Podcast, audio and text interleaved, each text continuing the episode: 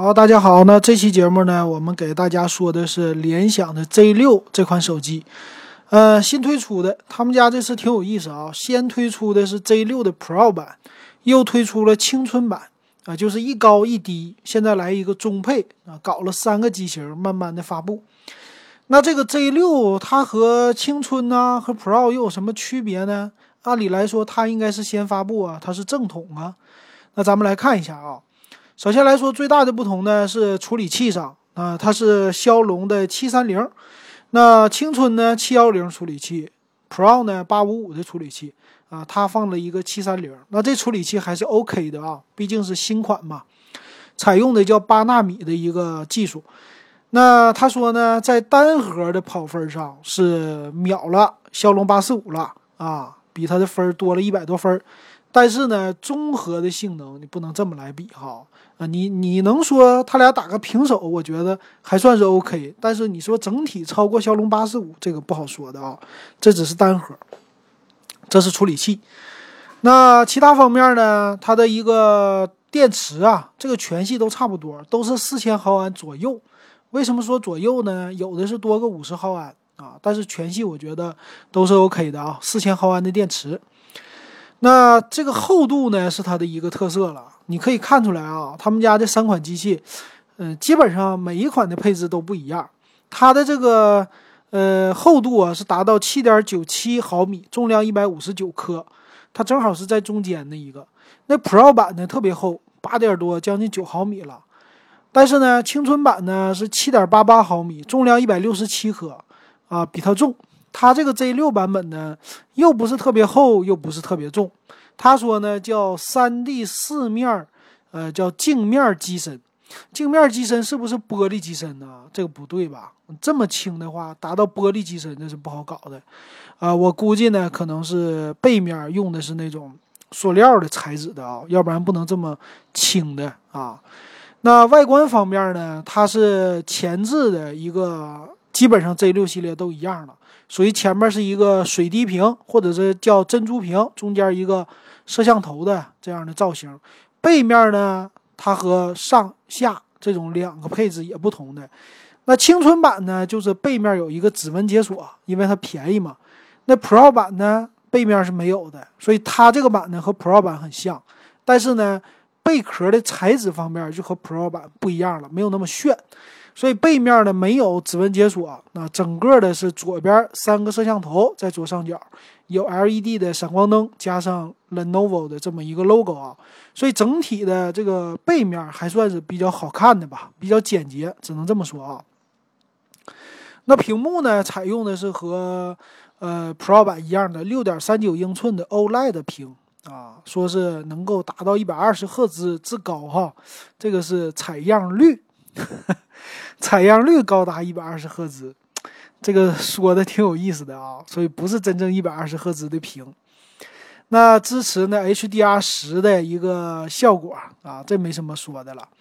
而且呢有第六代光感的指纹解锁啊，这个是和 Pro 版是一样的了啊。那其他方面呢，它的摄像头啊和低配高配的又不同，它呢摄像头主摄是两千四百万像素。八百万像素的一个叫双倍光学变焦的，但不是超广角。那五百万像素的呢是人像虚化镜头啊，这么配的三摄。所以最高呢，它支持到八倍的一个变焦，混合变焦啊。那这个挺有意思的啊。Pro 版是四千八的主摄啊，这低配版呢就是呃青春版，摄像头就没这么好。啊，一千六百万像素主摄，它这个版搞了一个两千四百万，你可以看出来啊，他们这个之间搞的都是很好玩的啊，嗯，真的是低配、中配、高配完全不同，并且支持超级夜景啊这些，这该有的模式它都支持了，还有一众的 HDR 的效果，前置呢一千六百万像素的一个，那支持叫杜比全景声，但是没有说是两个音箱。那咱们来看一下它具体的配置啊。如果你喜欢我的节目，可以加我的微信 w e b 幺五三。现在呢，微信，呃，我们的蜻蜓 FM 最近审核比较慢，所以基本上节目优先传上去的是蜻，呃，是那个喜马拉雅。然后呢，我就放在我的微信群里，咱微信群呢 W E B 幺幺五三，你加完了以后三块钱可以入群哈。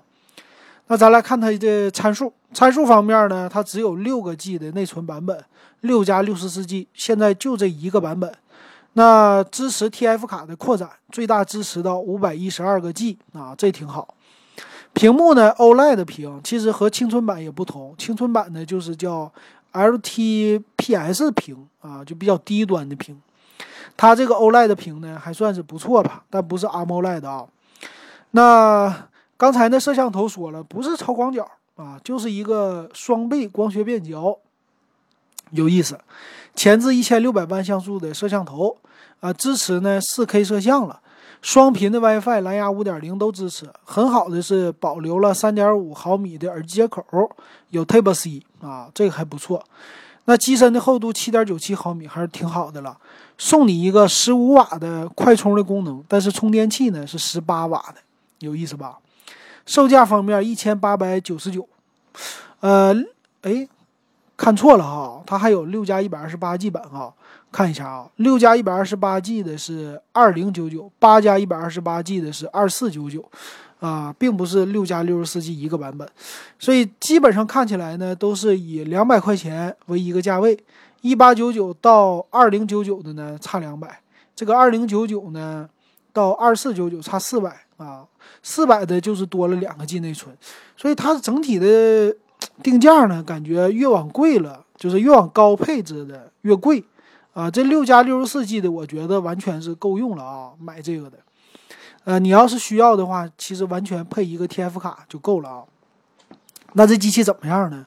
我觉得首先整个的联想的 Z 六系列啊，可以说就没有什么特点，没有自己家的一个卖点，因为你看啊。无论是什么，咱们说那四大，就是华为、小米、OV 啊，这四大，每一款机器可以说都有一些自己的特特点。但是这个联想呢，他们家的特点呢，就是和别人一模一样啊，这是它唯一的特点，其他方面都不占任何的优势。你可以看出来，现在联想倒是呃手机发布的还是挺积极的了，等于说各样的配置啊。呃，各样的价位啊都有，而且呢还算是有一些性价比的可言的，对吧？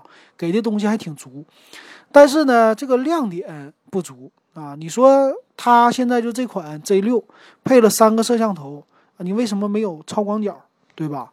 啊，你那个主摄又低，可以说整体是挺均衡的了，但是呢就拿出去跟别人家打这个不好打啊。相同的价位，你说你能打过小米的性价比吗？这个机器？跟小米比没有性价比吧？其实现在论性价比，应该跟 vivo 比了。vivo 上来的话，拿一个一千五左右的机器都可以把它秒了。那还有谁呢？这个机器我觉得最大的亮点可能是它保持了一个八毫米之内的厚度，这是它可能最大的亮点了。所以我觉得联想啊，要真的是好好的想把手机好好做一下，这个路啊还是得几年啊。才能把市场份额慢慢的夺回来，所以现在来说，它已经沦为一个小众产品了。它真正能得到多少市场份额呢？我估计并不高啊。所以说，呃，还是希望联想好好做的吧。但是最好有一些自己的特色。所以我还是觉得，只有那些真正的喜欢联想的人才值得买吧。啊，因为线下好像也没有太多的见到联想的一个专卖店也好，或者说渠道也好啊。所以这个机器呢，注定了就卖的没有那么多，是一个小众的机器。行，那今天的节目就给大家说到这儿，感谢大家的收听。